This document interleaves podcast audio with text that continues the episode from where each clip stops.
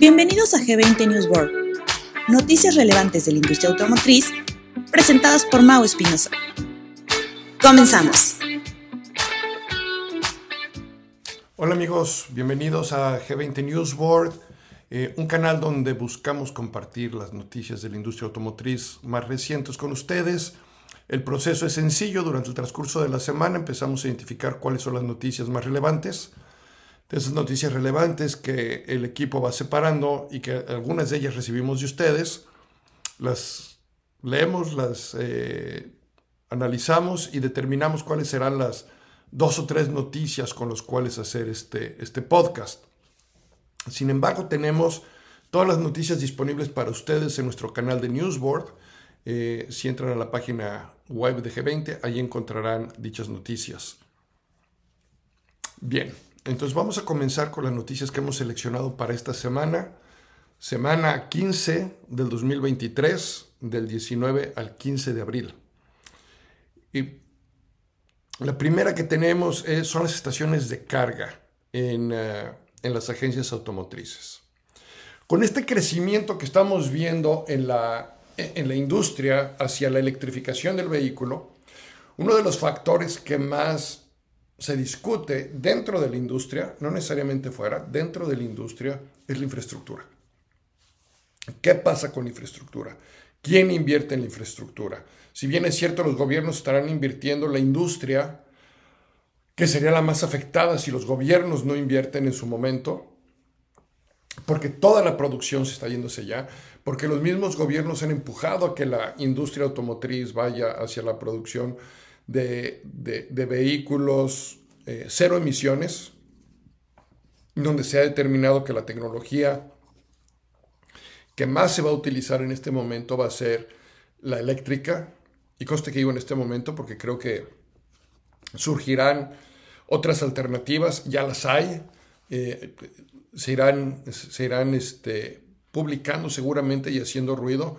No creo que terminemos con una sola eh, tecnología, pero esto lo hemos platicado en el, pasado. Ahorita lo importante es esta parte del vehículo eléctrico, que debe de tener su agenda política también, que debe de tener eh, su agenda económica también.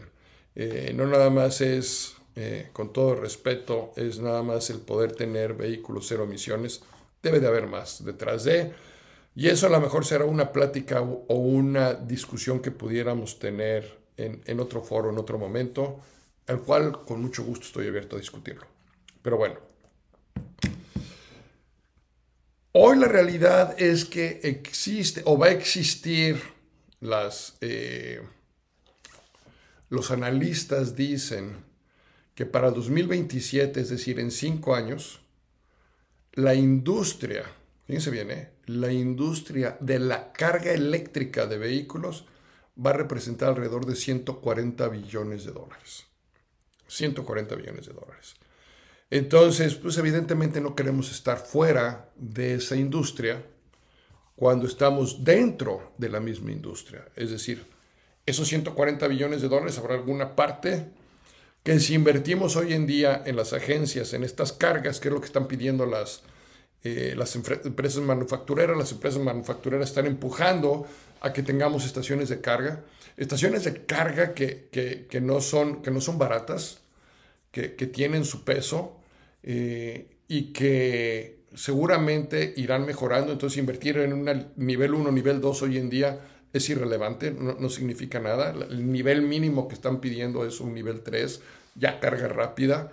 Este, y creo que ya está a nivel 5 y por supuesto que los costos son superiores, los costos van creciendo en ese sentido dependiendo el, el nivel que sea, pero si eso es lo que estamos teniendo disponible hoy en día, en los inicios de esta, eh, de esta línea de tiempo con, los vehículos eléctricos, y si es cierto que marcas como, como Ford, que piensa invertir 50 billones de dólares en vehículos eléctricos de aquí al 2026, y General Motors sus aspiraciones de vender más de un millón de vehículos eléctricos para 2025, pues la realidad es muy clara, ¿dónde van a estar cargando todos estos vehículos? Y si estamos invirtiendo todo este dinero y volteamos a ver otras plantas como, como Stellantis y, y, y, como, eh, las BMW y las otras marcas que vemos que invierten dinero en la construcción de o en este movimiento hacia el vehículo eléctrico, la pregunta es dónde van a estar cargando esas, eh, esas, esas unidades. Hoy, a lo mejor el lugar donde más avanzados están en estaciones de carga es el estado de California, ni siquiera es todo Estados Unidos, es el puro estado de California donde más avanzados están. Todos los demás estados habrá otros que, están teniendo crecimientos. Texas está teniendo crecimiento, pero sigue muy lejos donde debería estar. Nueva York está teniendo crecimiento, pero sigue lejos también de donde debería de estar. Entonces, este, y si vamos al resto de los Estados Unidos, no vemos estaciones de carga tan, tan eh, a la mano como, como gasolineras, ¿no? Y entonces, evidentemente no las vemos tantos también porque no hay los productos circulando tampoco. Esa una combinación que se irán creciendo de forma paralela. Pero lo importante es esto. Si la dirección del negocio está hacia la electrificación, hacia los vehículos eléctricos, y estamos teniendo la oportunidad sí, no voy a quitarlo, sí, con una inversión alta, el retorno también va a ser bueno. Ya hay varias cosas aquí con las que quiero terminar este artículo, este pensamiento en esta serie de artículos que, que venían hoy. La primera es, y hay que ligar este punto a, a otros podcasts del pasado donde hablábamos de hacia dónde va la industria automotriz. Realmente vamos a terminar como como lo que le llaman ahora en Europa los agencies, es decir, que, es distinto a lo que conocemos en México como agencia.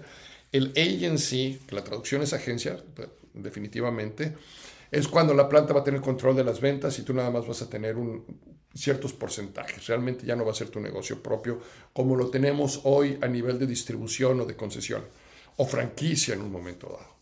Entonces, cuando nos piden este tipo de inversiones, si yo lo ligo a ese tipo de pensamiento de qué va a pasar con las agencias, pues a mayor inversión, mayor tiempo de retorno necesitamos. Y eso eh, creo que entre líneas nos están diciendo cuál es la estructura del futuro a nivel de network de dealers.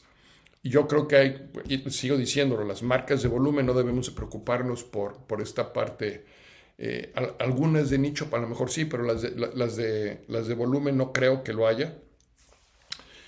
Este, nos están hablando de que vamos a tener tiempo de recuperar. Em, la industria, ahora nos vamos a la industria, eh, a, la industria de carga, o sea, la parte de la industria automotriz que va a tener que ver con la carga. Y es, y es una industria que va a estar generando adicional otros 140, 160, 200 billones de dólares este, pues desde luego que se va a volver otra, otra fuerte de ingresos para, para las agencias. Eh, sobre todo si tenemos carga rápida, sobre todo las, eh, yo creo que donde vamos a ver más esto va a ser en las, en las agencias o en los grupos, más bien en las agencias, en los grupos de agencias de un solo dueño porque van a tener una mayor cobertura territorial este, y habrá que ver entonces qué estaciones y qué conexiones se tienen. Eh, pero viene, viene mucho que aprender en esta área. Este, lo que sí es cierto es que esta va a ser una forma de generar la infraestructura, una forma va a ser a través, a través de los dealers y que los dealers inviertan. Y, este, y es, la mejor, es el mejor resultado. No sé si sea lo mejor o no. Lo que sí sé es que es el camino que se está siguiendo hoy en día en varios países, donde tiene sentido también no estoy diciendo que sea justo ni sea parejo, pero tiene sentido. Porque los gobiernos ¿qué hicieron? Los gobiernos dijeron, ¿saben qué? A ver, industria automotriz, necesitamos dejar de contaminar. Y para dejar de contaminar, ustedes tienen que generar productos cero emisiones. Y en ese transcurso de tiempo, eh, aún cuando había muchas marcas desarrollando la teoría, salió el disruptor Tesla y puso el vehículo y empezó a generar un, una reacción de mercado. Y esa reacción de mercado, poco a poco, nos llevó a aceptar, a lo mejor no entender, pero aceptar que la ruta era el vehículo eléctrico. Y ya que aceptamos que la ruta era el vehículo eléctrico, entonces hablamos mucho del vehículo eléctrico, pero no de otras alternativas, que, una vez más que las va a haber. Eh, y seguramente esta alternativa del vehículo eléctrico va a ser el que más va, va a existir en el futuro. Pero bueno, pero eso trae varios escalones, varias, varias, varias ramas. y es el cambio en nuestro modelo de negocio. Por un lado, por un lado, eh, alegamos, discutimos, eh, en el buen sentido de las palabras, qué va a pasar con el área de postventa. Y cuando hablamos con el área de postventa, decimos el vehículo ya no va a tener o no va a regresar tanto al negocio. Una parte es cierto, la otra, la otra no es tanto. Eh, y yo ahorita voy a hablar un poquito de eso. Pero, pero la parte, entonces dices, ¿dónde viene ese, esa recuperación de ingresos? Y esa recuperación de ingresos, una parte pudiera ser a través de la carga, posiblemente. Ahora, eh, empatando nada más un poco o cerrando el círculo de la noticia con la parte postventa que la podemos encontrar en el, eh, en el último reporte del Automobile News del 10 de abril, donde hay una entrevista a, eh, a los Urban Science, el director de postventa de Urban Science en Estados Unidos, donde habla justamente de este tema de, la de postventa. Y, creo que amarra muy bien estas noticias, el círculo amarra muy bien. Porque es cierto que el vehículo regresa menos, pero sin embargo va a haber un área de oportunidad muy grande. Este, y el área de oportunidad grande va a venir en todo lo que tiene que ver con el rodaje del vehículo, es decir, eh, las llantas, la suspensión, eh, etc. ¿Por qué? Porque son vehículos más pesados. Entonces, al ser vehículos más pesados, el desgaste del neumático va a ser mayor.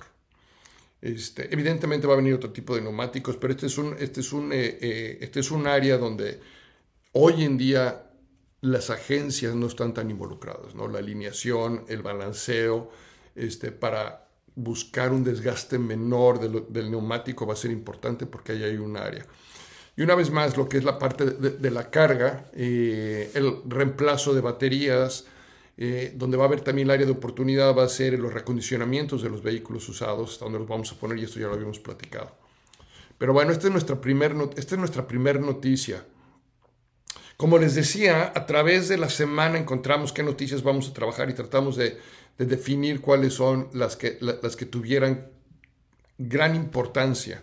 Dentro de este tema de eléctrico también es importante ver quiénes están invirtiendo y quiénes están buscando a, eh, ser líderes en el mercado a través de ciertas decisiones que se van tomando hoy en día que seguramente los va a posicionar mejor en el futuro. Hay algunas decisiones que volteamos a ver hoy en día que a lo mejor no tienen el efecto inmediato, pero van a tener un efecto positivo ah, eh, a través del tiempo. Y, eso sucedió con General Motors cuando empieza a, invertir más en Energy X, que es una, es una inversión en litio eh, para buscar eh, tener más control sobre el tipo de baterías que van a utilizar, más propietario, donde dependan menos de cadenas de suministro adicionales, sino que sea propia. Este, y entonces, bueno, esta es una, esta es una noticia que, sale en, en, Retours esta semana, que se nos hace interesante porque es una noticia estratégica. Son esas noticias que a lo mejor no hacen tanto ruido, pero estratégicamente tiene mucho sentido lo que, lo, que hicieron. Este, entonces, esa noticia la dejamos, la dejamos por ahí. Eh, había otra noticia interesante, o hay otra noticia interesante que tiene que ver con la autonomía de los vehículos. Y la noticia dice, eh, más allá de la palabrería, más allá del buzzwords, la automatización requiere educación del consumidor. Y este es otro punto bien interesante en nuestra retórica dentro de las agencias automotrices. Creo que es un tema fundamental para estar trabajando desde el punto de vista educativo, no nada más en nuestras fuerzas de ventas, tanto de nuevos como de usados, sino en todos los niveles de la organización. Porque creo que te va a posicionar distinto en tu, en tu plaza, en tu zona, en tu área, en tu zona de influencia, en tu, eh, en tu mercado eh, eh, asignado. Una de las cosas que suceden, y esto es normal de humanos, es que en una cena, en un convivio entre, entre amigos, entre conocidos, pues resulta que sepan que, trabajas en una agencia automotriz, resulta que saben que trabajas para, para Chevrolet, bueno, no trabajas para ellos, trabajas en una agencia que vende vehículos Chevrolet o vende vehículos Ford o Mazda o Mitsubishi o Kia o la marca que tú quieras. Este, es irrelevante la marca. Lo que sucede aquí es esto. Cada vez que tenemos estas interacciones, el público en general desconoce todo lo que está sucediendo en la industria. Ha oído rumores, ha oído pláticas y en ese momento tú o tu gente de tu agencia se vuelven los expertos en ese pequeño círculo. Y ese pequeño círculo empieza a generar una influencia. Entonces, y esto tenemos que entenderlo a un nivel estratégico importante, ¿eh? porque lo que va a suceder es que la gente va a empezar a buscarte a ti vendedor, principalmente, evidentemente al vendedor, lo va a empezar a buscar, al gerente de ventas, todos los que estamos en ventas, pero a todos los que trabajamos en la empresa en un momento dado nos va a pasar que nos van a hacer preguntas alrededor de todos estos grandes cambios que están sucediendo en la, eh, eh, en la industria. Y creo que es importante que dentro de nuestra agencia tengamos parte de nuestra, de, nuestra eh, capacitación, adiestramiento, este, educación, como le quieran llamar, que todos sepamos hacia dónde va nuestra industria, que todos sepamos qué está pasando con la industria, que todos podamos ir educando al consumidor. Yo creo que nos daría una ventaja competitiva el hecho de que si una agencia promedio en México tiene 100 empleados y cada una de las personas tiene por lo menos 10 contactos, pues estás hablando de una cantidad importante de gente que estás afectando de forma directa. Estamos hablando de forma directa, al que puedes saludar, al que puedes tocar. Y esos a su vez generan una segunda cadena. Entonces, cuando tú volteas a ver este, lo que puede ser un efecto mariposa, el que pueda llegar tu mensaje de tu agencia a través de tu, de tu distribución, a través de esta línea, va a ser muy interesante porque te vas a empezar a posicionar de una forma distinta. Va a decir, la gente de la agencia no es la marca, sino la gente de tal agencia, la gente de tal distribuidora sabe, conoce, entiende, vas a tener una mejor, eh, seguramente vas a tener una mejor posición hacia adelante. Entonces, y hay mucho que enseñar y hay mucho que aprender en este nuevo tipo de vehículos. No nada más es la parte del vehículo eléctrico, desde cómo se carga, este, sino también toda la parte de autonomía que va a traer el vehículo, toda la parte de inteligencia que van a traer los vehículos, cada uno de los vehículos está buscando cómo ser más eh, finos con sus softwares eh, para tener también un punto de, diferencia con los demás. Entonces, este, pues ahí les dejo esa. Yo creo que ahí me gustó la noticia desde la perspectiva casi del título. A la hora que leí el título dije, a lo mejor no les, o sea, evidentemente quiero leer qué es lo que me están diciendo, pero eh, al final el concepto es claro. Nos hace falta mucha educación en este sentido. ¿Y quién debe de ser el responsable de la, educación del que va a estar conduciendo ese vehículo? ¿Es el mismo conductor o podemos nosotros ya posicionarnos de una forma distinta? Entonces, este, se las dejo ahí para platicarla. Vamos cambiando de tema. Vámonos a México, porque en México no nada más fue el crecimiento del volumen de unidades, y ahorita vamos a hablar del throughput eh, de unidades en México. Dice que el throughput es el número de unidades vendidas entre el número de tiendas disponibles que tiene la marca. Y cuando hablamos de tiendas, tomo exclusivamente la matriz y la sucursal, es decir, tiendas que sean completas para vender un vehículo, es decir, que tengan un departamento mínimo de unidades nuevas y un taller mecánico. Este, si es punto de venta, nada más como punto de venta, ese no se toma en consideración. Pero quiero regresarme un poquito. Antes de entrar a lo que fue la venta, quiero ver la producción, porque en producción vuelve a crecer México un 13.12%.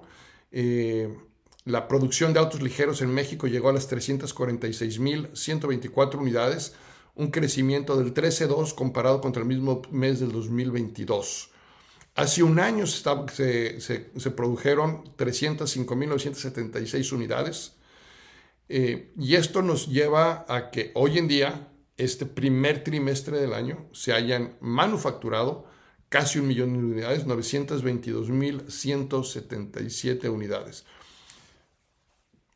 Algunas se quedan en el país, evidentemente otras son para, para exportación, un gran número son para exportación. En ventas, en ventas tenemos un gran crecimiento, eh, casi el 25% contra el primer trimestre del año pasado. Em, dice Guillermo Rosales, presidente de la AMDA, marzo se registró la tercera tasa positiva del 2023 con 118.800 unidades comercializadas, un incremento del 24.8 en comparación con marzo del 2022 eh, y el desempeño por segmentos fue favorable en todos ellos. Eh, registrando el mayor avance absoluto en autos compactos y en autos múltiples. La noticia la podemos leer. Quiero eh, convertir esta noticia ahora en lo que es para nosotros, lo que le llamamos dentro de G20 el contexto de la industria. ¿Qué es lo que hacemos nosotros? En G20, esto lo platicamos todos los meses, pero es bueno recordarlo. Tomamos todas las ventas que generó la industria y la dividimos entre todas las agencias o tiendas disponibles, agencias sucursales disponibles que hay para vender, para poder ver el resultado por negocio, es decir, desde la perspectiva del dealer, desde la perspectiva del dueño de agencia, qué tan bueno es, dónde estamos, cómo nos estamos posicionando. Entonces, en México, hace un año, en el primer trimestre, era de 44 unidades. Fíjense bien, ¿eh? 44 unidades. Una tienda promedio en el 2022, primer trimestre, vendía 44 unidades. Acumulado en el 2023, primer trimestre, ya estamos en 53 unidades. Es decir, las tiendas están vendiendo un 20% eh, más. ¿no? Poquito abajo del 24% que marca el crecimiento de industria. ¿Y por qué es un poco más bajo que el crecimiento de industria? Porque hay más tiendas. ¿okay? Mientras la industria crece casi ese 25% en unidades, las tiendas en promedio crecen un 20% porque ahora tenemos, sí tenemos más unidades, pero también tenemos más tiendas. Aquí la noticia buena es que de cualquier modo es un resultado positivo. Entonces, aún cuando existen más tiendas y otras marcas, el resultado en términos de industria sigue siendo mejor. El mes de marzo, el mes de marzo, el throughput de marzo por industria fue de 60 unidades y el throughput por industria en marzo del año pasado era de 49 unidades. Nada más vimos este, este, este primer trimestre, nada más tenemos a dos marcas que están vendiendo menos que lo que vendieron el primer trimestre del año pasado, todas las demás están por arriba, nada más Toyota y Honda están por debajo de lo que estaban vendiendo hace un año y todas las demás están por arriba, con, con, gran números, eh, Nissan con una gran recuperación de 67 unidades a 86 unidades, es de las que más recuperación tienen.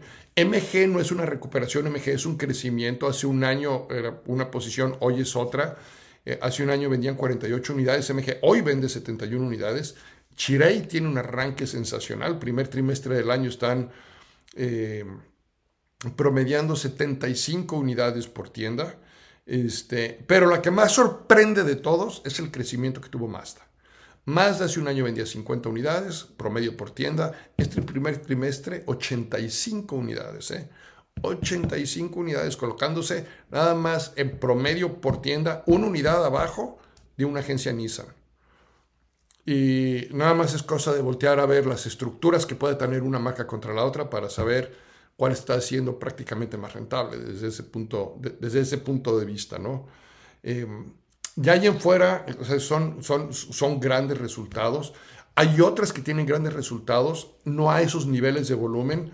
El caso SEAT, SEAT el año pasado estaba sufriendo intensamente con inventario, promedió 9 unidades, hoy está en 28 unidades.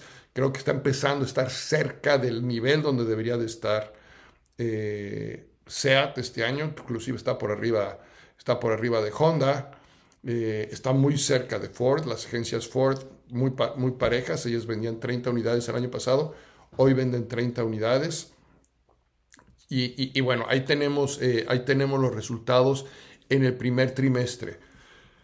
Si empezamos a voltear a ver nuestras tendencias del año, hay tendencias que son interesantes. Por ejemplo, eh, Chevrolet. Termina el año pasado con, con, 60%, perdón, con 60, con 60 unidades promedio en el año. Una agencia Chevrolet estaba vendiendo 60 unidades. Y tuvo una caída fuerte en enero. Enero fue un mes complicado. Sin embargo, lleva tres meses consecutivos o dos meses consecutivos a alta. De 44 se fue a 57, de 57 a 66. Este, abril, para todos, en todos los casos, no creo que vaya a ser el mejor mes del primer cuatrimestre ahora. Por lo general el mes de abril es más lento, vamos a ver cómo, cómo cierra a, final del año. Eh, pero, por ejemplo, el caso de Nissan, Nissan se queda en el umbral de las 100 unidades, se quedan con 98 unidades por, por tienda. No me sorprendería ver el 100, en algún, 100 o más en alguno de estos meses. Sí me sorprendería verlo en abril, sinceramente. Este, pero bueno, ya, ya llegó a 98 unidades. Otra que rondó las noventa y tantas unidades es Mazda, eh, de la que platicábamos. El año pasado, durante todo el año, promedió 52 unidades, o sea, venía en ese crecimiento constante.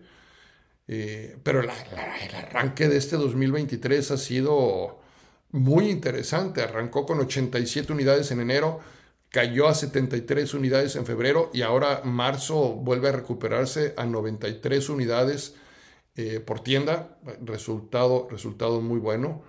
Renault tuvo un gran mes también ahora en marzo. 36 eh, promedio del año pasado, 33, 26 y llega a 52 unidades. Bueno, ya, ahí vamos viendo cómo eh, las marcas siguen eh, manteniendo un gran, un gran trimestre. casi todas están en tendencia positiva en, en, el primer trimestre. No veo en los gráficos, seguramente lo están viendo aquí en la, en la pantalla o si no pueden entrar a la página web para ver los gráficos que tenemos y no veo ningún gráfico que nos arroje alguna tendencia negativa. Ford venía un poquito a la baja, eh, de 27 se cayó a 20, terminó el año pasado, eh, perdón, no es Ford, es Honda. Honda se fue de 27, arrancó el año con 27, se cayó a 20 y subió a 28. El caso, el caso de Ford 32, 28, 29 es una tendencia un poquito, un poquito a la baja de una unidad. Entonces habrá que ver qué está pasando con, Ford ahí. Pero ese es el, e, ese es el arranque de este, de, este, de este 2023. Marzo 2023 contra su mismo promedio de, de, este año. Eh, a mí esta es la gráfica que más me gusta, es el análisis que más me gusta, más allá de compararme contra el año pasado, a mí me gusta compararme contra el promedio del mismo año que estoy viviendo porque es un reflejo más, eh, más cercano a la realidad. Y entonces, por ejemplo, ahí vemos cómo para los distribuidores Chevrolet, el mes de marzo fue un buen mes, o sea, fue un, casi un 18% superior a su promedio del primer trimestre. Si bien es cierto, Nissan está en esos niveles de noventa y tantas unidades, su su mes de marzo fue un 14%, es decir, en ese sentido Chevrolet tuvo un mejor mes de marzo comparado contra su mismo, su mismo trimestre. Está muy lejos, ¿no? Cuando hablamos de que estas son las marcas 1 y 2 del país, cuando tú tienes agencias que te están promediando ya ochenta y tantas unidades de throughput contra 60 unidades de throughput, son más de 20 unidades de diferencia en el total pudiéramos decir que están más cerca, pero la realidad que se vive día a día en el mercado, pues el dealer siente, siente esa diferencia, ¿no? Este, inclusive, eh, todavía, una vez más, estamos hablando de las marcas de volumen 1 y 2 en el país, pero a nivel distribuidor, a nivel distribuidor, ¿qué está pasando? Que estoy viendo que Kia, que Mazda, que MG, que Chirey, pues están por arriba de mí están por arriba de mí en volumen por tienda. Una vez más, eh, la marca sí podemos colgarnos el segundo lugar en ventas, por supuesto, no hay que quitarlo, tiene su valor, pero ya por tienda sí, sí tiene que ver, sobre todo en una valoración de marca por tienda. Entonces, eh, marzo, ¿qué pasa? Tenemos el puro mes de marzo, Nissan con 22.623 unidades en primer lugar, también en primer lugar en throughput con 98 unidades. Entonces Nissan manteniéndose en primer lugar en esa, en esa línea en todos lados. Chevrolet segundo lugar en volumen con 14.549. De throughput en séptimo lugar. séptimo lugar. Volkswagen tercer lugar en volumen, 8.540 unidades. En throughput en el mes de marzo no aparecen ni las primeras 10. Esa es, es una gran diferencia. ¿eh? Mazda, fíjense, Mazda está en séptimo lugar en unidades, 7105 unidades, pero es segundo lugar en throughput. Como distribuidor es muy buena marca. ¿Por qué? Porque su agencia en el mes de marzo vendió 93 unidades. Kia, que es el cuarto lugar en volumen, es el tercer lugar en throughput con 87 unidades. Eh, Ichirei, que no aparece ni siquiera en las primeras 10 en volumen, es la cuarta en throughput por, por marca. Y a lo mejor es parte que son eh, eh, del arranque de la marca, etcétera. Me parece bien. MG queda en quinto lugar. MG el año pasado estaba ocupando más ese cuarto lugar. Es, una unidad de diferencia, vamos viendo cómo se va comportando a través del año esta marca Chirey, seguramente van a ir abriendo más tiendas y entonces el denominador de la ecuación va a ir cambiando también. Entonces no hay que alarmarnos tanto, pero sí es un gran arranque para la marca, eso no podemos negarlo, como es un gran arranque para MG que ya está eh, en otro año y sigue estando dentro, a nivel de throughput, dentro de las cinco primeras del país. En el trimestre, Nissan sigue siendo eh, la número uno, llegando a 59.187 unidades, Chevrolet la número 2, 36.751 y Volkswagen la número 3 con 24.874. El 1, 2, 3, 4 no cambió eh, en, el, en, el, acumulado contra el mes. Kia es cuarto lugar con 23.000. Toyota, eh, Toyota no tuvo un buen mes en, en, marzo, estaba ocupando el sexto lugar, pero sigue en el acumulado, sigue siendo la quinta marca más vendida en el país. A nivel de throughput, como una vez más por tienda, Nissan, Nissan, los distribuidores Nissan, las tiendas Nissan, en promedio venden 86 unidades, más de 85, Kia 82, o sea, la 1, 2, 3, arriba de las 80 unidades. 4, 5 y 6 arriba de las 70 unidades, entre 70 y 80. Cuarto lugar es Toyota con 77 unidades por tienda. Chirei, quinto lugar con 75 unidades por tienda. Sexto lugar MG, 71 unidades por tienda. Y séptimo lugar Chevrolet con 56 unidades. Y Volkswagen hasta el noveno lugar con 42 unidades. Una unidad de diferencia contra las agencias Fiat que venden 41 unidades. Este, y bueno, ¿qué pasa con las marcas premium en México? Entonces vimos las marcas de volumen, las marcas premium también tienen una gran mejora. En el eh, trimestre del 2022 traían 13 unidades, ahora traen 15 unidades. Eh, también una mejora del, del 21%. Y el throughput del mes de marzo también 14 unidades en el 2022, 17 unidades en el 2023. Entonces, eh, vemos, eh, vemos un primer trimestre igual, con, una situación similar a las que veíamos en marcas de volumen. Aquí la que destaca en, en las marcas de lujo es Lexus. Lexus tiene un primer trimestre del año excepcional con 42 unidades. Prácticamente eh, no el doble, pero casi el doble de sus de, los que por mucho tiempo marcaban el 1, 2, 3, los que marcaban el 1, 2, 3 eran las alemanas, Mercedes-Benz, BMW y Audi, eh, dependiendo del mes. Hoy estas quedan en segundo, tercero y cuarto lugar detrás de Lexus, Mercedes con 26 unidades, Audi con 24 unidades y luego BMW con 22 unidades, inclusive BMW está por debajo de lo que vendió el primer trimestre del año pasado, una unidad abajo o un 4% abajo de lo que estaban vendiendo.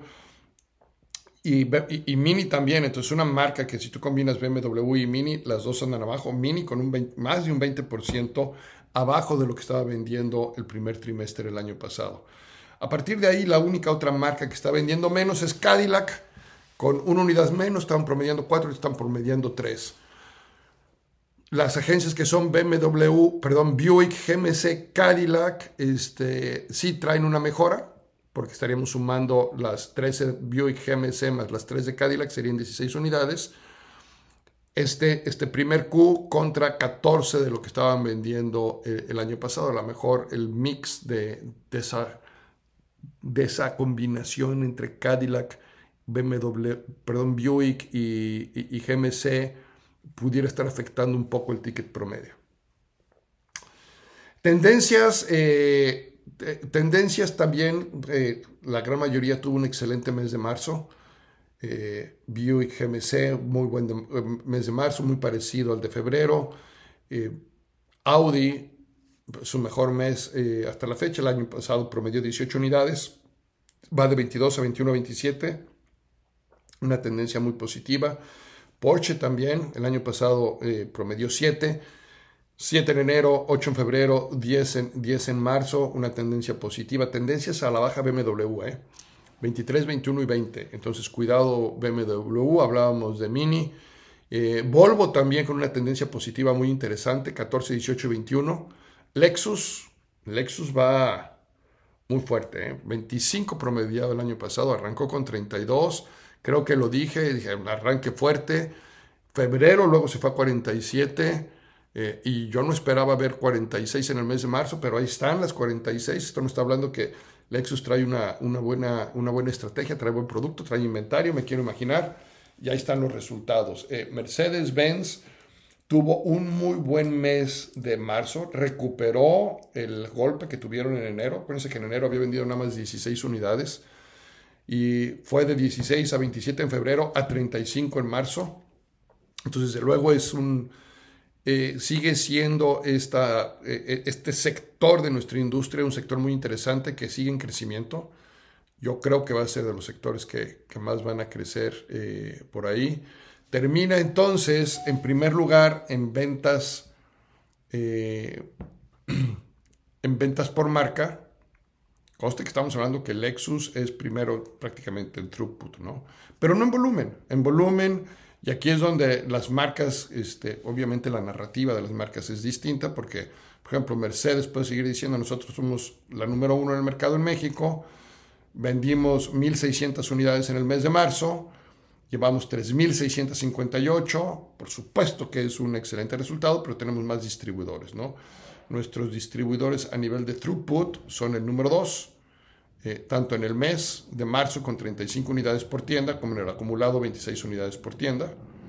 Este, Audi es número 2 en el mes y número 2 en el acumulado, o sea, no cambia el 1, 2, 3 en el mes de marzo como en el acumulado, siguen siendo Mercedes-Benz, Audi y BMW, son las marcas alemanas la que marcan claramente el liderazgo en ventas por marca, ventas por tiendas y cambia un poquito. Una vez más hablábamos de que Lexus era número uno, Mercedes número dos, Audi número tres con 27, Volvo número 4 con 21 y quinto lugar BMW con 20 unidades por tienda. Eso fue en el mes de marzo. Eh, no cambia tampoco gran cosa en el acumulado, lo único que cambia es que BMW y Volvo intercambian lugares. Primer lugar es Lexus, con 42 unidades por tienda. Mercedes-Benz segundo lugar con 26 unidades por tienda. Audi muy pegadito con 24. BMW muy pegadito con 22. Y Volvo muy pegadito con 18. Este, entonces, más bien ya Volvo se son cuatro unidades de diferencia de una tienda Volvo a la BMW. Aun cuando en el mes de, de marzo ahí tuvo un empujoncito Volvo, ¿no? Y bueno, pues ahí está nuestro, nuestro reporte de esta semana con los contextos de vehículos ligeros y las marcas premium. La próxima semana estaremos hablando de camiones pesados. Estamos esperando que salga el reporte final para poder nosotros hacer nuestro análisis y poder platicar de ellos. Entonces, esperamos tenerlo la próxima semana. Muchas gracias. Cualquier comentario, cualquier pregunta, cualquier duda, ya saben, mándenos un mensajito eh, en cualquiera de las redes sociales que nos estén viendo. Eh, si nos están viendo por YouTube, si nos están escuchando por Spotify, Em, mándenos el mensaje. En el, eh, estamos en todas las redes sociales. Eh, me gustaría escuchar de ustedes. Una vez más, alguna noticia que quieren que platiquemos, que discutamos, que le dediquemos más tiempo. Con mucho gusto. Les mando un abrazo y que tengan un excelente día, semana, tarde o noche, donde quiera que estén. Hasta luego. No te pierdas el próximo episodio de G20 News World, todos los lunes.